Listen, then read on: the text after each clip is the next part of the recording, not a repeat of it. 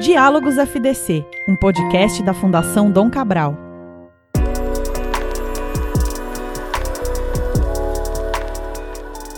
Olá para você que me escuta agora, seja bem-vindo e bem-vindo a mais um episódio aqui dos Diálogos Fundação Dom Cabral. Eu sou Tomás Castilho, hoje eu tenho o prazer de conversar com Felipe Braga Ivo, diretor de novos negócios da Sanil, embaixador da Singularity University. Como é que você tá, Felipe? Tudo bom? Tudo excelente, Tomás. Excelente, cara. Obrigado pela oportunidade de estar aqui e a gente bater esse papo aí tão legal sobre inovação. Vamos lá. É isso mesmo. Nosso tema de hoje aqui para conversar contigo é falar sobre o potencial inovador brasileiro em geral, assim, né? Sei que é uma conversa que em 20 minutos a gente não vai chegar nem a 5% do que poderia ser isso, mas me chama a atenção até o fato de você ser diretor de novos negócios da Sanil. Eu queria que você falasse um pouco o que, que faz a Sanil, é, e aí, então, se o primeiro momento aqui pode apresentar qual que é o trabalho que vocês fazem. Ah, legal, Tomás. Bom, é, é realmente pouco tempo para a gente contar a história, né? Mas basicamente a gente é um case bem específico e muito legal de inovação no Brasil. A gente desenvolveu ou desenvolve desde 2010 uma tecnologia chamada OPV, a sigla vem do inglês Organic Photovoltaics, ou um filme fotovoltaico orgânico. Então é uma espécie de painel solar que é uma película super fina, leve, semi-transparente, e que potencializa e habilita novas aplicações para energia solar. A Sanil ela é uma indústria bastante nova.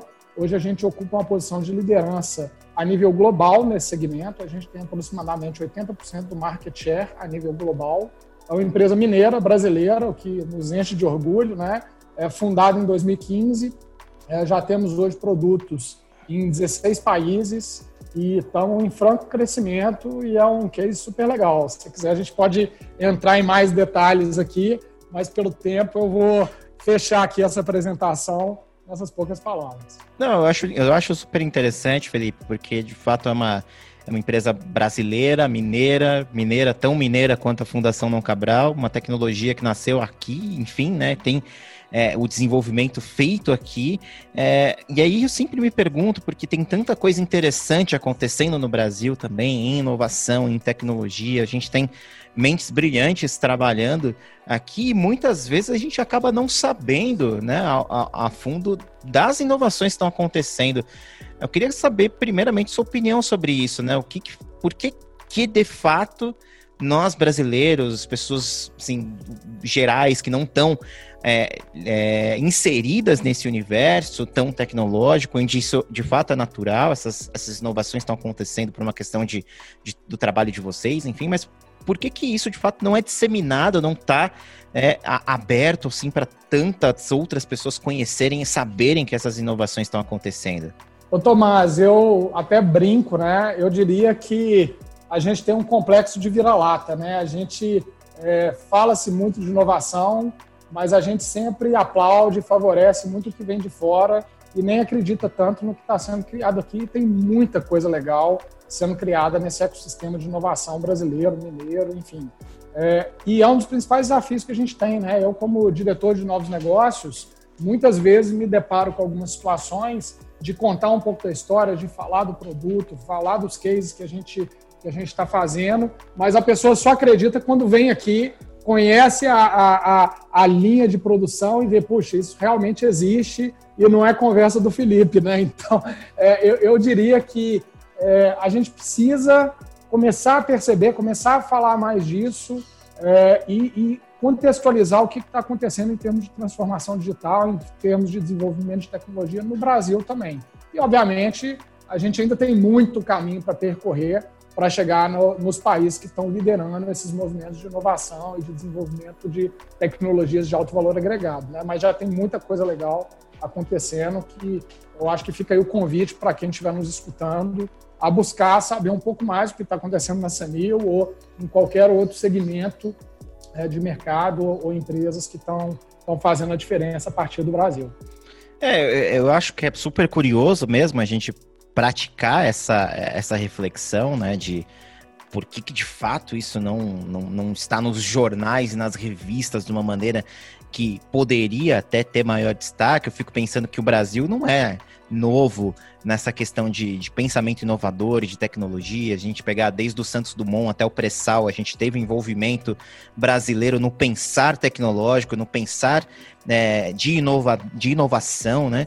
É, então o Brasil ele sempre ofereceu ao mundo um, um grande potencial nesse sentido, mas e fica aquela questão da cultura da inovação, né? O que, que você acha que falta para a gente dar um passo adiante e fomentar uma cultura de inovação no Brasil?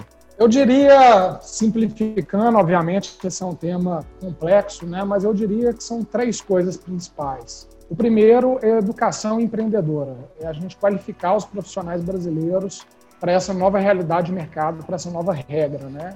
É, que não está vindo com a pandemia, ela sempre existiu, está sendo talvez acelerada com a pandemia.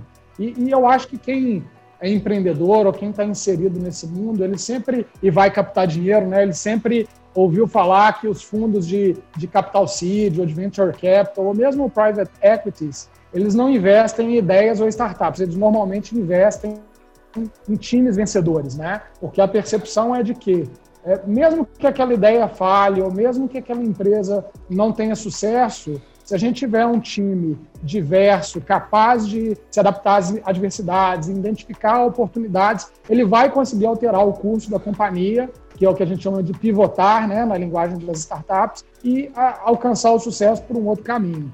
Então, e, e a, pela, por essa experiência que eu estou tendo, né, é, na Singularity, aqui na Sanil, e essa vivência empreendedora que, que eu tive nos últimos anos, isso é cada vez mais forte. Né? As empresas elas prosperam ou falham sempre pela execução, sempre por conta das pessoas. Então, eu acho que para a gente desenvolver essas habilidades necessárias que o empreendedor precisa ter, que são proatividade, dinamismo, autoconhecimento, obstinação e tantas outras, para a gente fomentar essa cultura de inovação no Brasil, a gente precisa de fato investir muito mais nas pessoas e na educação empreendedora, que, na minha opinião, deveria vir da educação mais básica possível. Então, eu acho que a gente precisa inovar no ensino. É a primeira, a primeira característica aí que eu acho que falta para o Brasil subir um degrau aí nessa, nessa escala de inovação. O segundo está relacionado a muito a estrutura do país para inovação, né? Que vai desde a, dos entraves burocráticos de facilidade de criar, de fechar uma empresa, é, é, toda a estrutura tributária, leis trabalhistas, né? Quando a gente pensa em inovação, a gente pensa em dinamismo. Então, no Brasil, hoje a gente tem entraves para conseguir licenciamentos, autorizações e tudo mais, e muitas vezes ainda se esbarra na legislação, né? Porque é, modelos de negócios inovadores, eles muitas vezes não estão previstos na legislação e às vezes não conseguem ter sucesso e perdem o timing. Né? A gente viu isso acontecendo aqui no Brasil com o Uber, talvez seja o mais emblemático, mas hoje, se a gente olhar para Minas, tem uma outra empresa é, é, que tem uma característica similar ao Uber, inclusive, que é a Boozer, é, que teve um investimento aí do, do SoftBank bastante expressivo é, no ano passado, se não me engano, que está tendo um entrave por conta de legislação e por conta da pressão que esses grupos que detêm muito poder têm. Né? É, e, por fim, aqui o, o, o, terceiro ponto, na realidade, eu vou, vou trazer duas componentes aqui para ele. Eu acho que está muito relacionado ao ecossistema de inovação e ao mindset empreendedor. Então, é, no Brasil, a gente tem alguns segmentos que têm um nível de concorrência muito baixo, então existe uma inércia para a inovação. O cara não precisa inovar, então ele acaba parando no tempo e virando uma empresa antiga e aí de uma hora para outra aquele segmento deixa de existir da forma como ele é. Se esse tipo de empresa ainda detém muito poder, ela ainda consegue barrar outras in iniciativas inovadoras. E pensando em ecossistema, pensando em mindset empreendedor, a gente precisa quebrar alguns paradigmas e visualizar as oportunidades que existem que estão fora da organização. Né? Por que não trabalhar em conjunto e se abrir à colaboração dessas mentes que estão olhando para o futuro, que estão é, fomentando a inovação, que normalmente são aí rotuladas como startups, né, essas empresas de base tecnológica, por que não se abrir para esses novos espaços e criar novos espaços para que essas empresas é, obtenham sucesso e consigam inovar com maior agilidade. Então, só para recapitular, são, número um, pessoas, educação empreendedora, estrutura para inovação no Brasil e o ecossistema que está muito, muito também relacionado a, ao mindset para que a gente conseguisse explorar melhor esse ecossistema de inovação. Muito legal você ter, ter trazido esses três pontos e, e até em, em, relação ao terceiro ponto, me fez lembrar de uma antiga entrevista que eu fiz com o Marshall Van Alstyne, que é o autor daquele livro, daquele livro Plataforma. Uh, e aí, uma, um, um dos momentos que a gente até conversou ali foi sobre um movimento que grandes organizações têm diante de, de pequenas organizações que trazem é, pensamentos inovadores, novas soluções, que é justamente esse movimento de, de, de basicamente engolir as pequenas empresas com é, grandes propostas financeiras, enfim, e de fato você tem ali a absorção da, daquela tecnologia, daquela inovação, enfim. O que, de certa maneira, acaba não sendo a mesma coisa do que você melhorar, você fomentar um ecossistema inovador no seu país. Eu não sei se é a sua impressão também né, de como é que as organizações podem, então, é, ajudar a, a, podem se envolver no desenvolvimento de um ecossistema inovador e que abra margem para novas ideias e projetos transformadores. Thomas, legal você ter falado dessa, dessa experiência, dessa entrevista com o Martin. Você até me lembrou de um cara que eu admiro muito e, e para mim, eu trabalho muito com planejamento estratégico, né? gosto muito de, de trabalhar modelagem de negócio e olhar a, a perspectiva estratégica da companhia. E tem um cara da, da Singularity, que é um professor da Singularity, que é consultor super experiente é, da Deloitte é, em estratégia, planejamento, por aí vai, que é um cara chamado John Hagel. O John Hagel, ele traz é, um conceito assim muito interessante sobre um prisma de três olhares que as organizações atuais devem ter. E, e e ele é muito adequado tanto para startup quanto para a grande organização. Eu vou compartilhar um pouquinho dessa, dessa visão dele, que eu acho que vai ajudar a concluir e responder essa sua pergunta de uma forma mais objetiva. O John Hagel fala que o primeiro olhar que, que você deve ter é o que ele chama de look ahead, ou seja, olhe para frente. Ou seja, toda empresa, toda startup ou empreendedor deve ter uma visão de futuro, um objetivo muito claro um olhar de 10, talvez 20 anos à frente, que é o que hoje a gente está falando do propósito. Né? Então, é ter um propósito muito definido, é, que, que faz com que tudo faça sentido e você se colocar em movimento em direção a ele. Então, é o que a gente chama do norte. Né? Então, vamos saber exatamente aonde você quer chegar, qual que é o sonho grande, compartilhar essa visão com o seu time e trazer as pessoas que compartilhem desse propósito junto com você. Então, a primeira coisa é aquele olhar é de longo prazo. O segundo olhar, que é o que ele descreve como look inside, ou olhe para dentro, ele fala: olha, para você atingir aquele objetivo, você tem que ter um time diverso, com competências complementares, você tem que saber quais são suas forças, quais são suas fraquezas e pegar todo esse desejo de fazer e paixão que esse time tem em resultados. E para isso, você precisa ter metas tangíveis, metas de curto prazo, sejam para os seis a 12 meses seguintes, que sejam tangíveis, sejam mensuráveis. Então, é basicamente, quais são aquelas três coisas ou cinco coisas que precisam ser feitas, precisam ser concluídas e quais os resultados que você deve alcançar. Então, se eu puder, talvez, fazer aqui uma analogia, é como se você estivesse lá na Índia, na base daquela montanha, olhando para o mosteiro lá em cima, lá no alto da montanha e falar: caramba, é lá onde que eu quero chegar no longo prazo, eu quero alcançar a iluminação, encontrar todo aquele objetivo, aquele sonho grande. O segundo olhar, que é o olhar de olhar para dentro, você tem que saber, é pensar no curto prazo, é o degrau a degrau, pedra a pedra, obstáculo a obstáculo que você tem que superar para concretizar essa visão de longo prazo. E o último, aí sim, para responder a tua pergunta, o terceiro olhar é o que ele chama de look around, ou olha ao seu redor. Porque muitas vezes a inovação ela não acontece de dentro para fora. E a gente tem vários exemplos que a gente pode observar é, que, e mesmo que quando ela acontece de dentro para fora, os próprios processos corporativos, que é um pouco do que você descreveu, não permitem que aquela inovação tenha, tenha sucesso. Então, o que eu tenho observado, é, que são é, é algumas oportunidades, algumas iniciativas que têm alcançado um êxito maior, é quando a inovação ocorre às margens da organização ou mesmo fora dela. Então, nesse sentido, o ecossistema ele é super importante e ele engloba a indústria, o setor de serviço, universidades, centros de pesquisa, empresas de, empresas de base tecnológica, as startups, né, a comunidade maker e, e por aí vai, que tem um poder enorme de gerar valor para a organização que deve e tem que ser aproveitado e fomentado.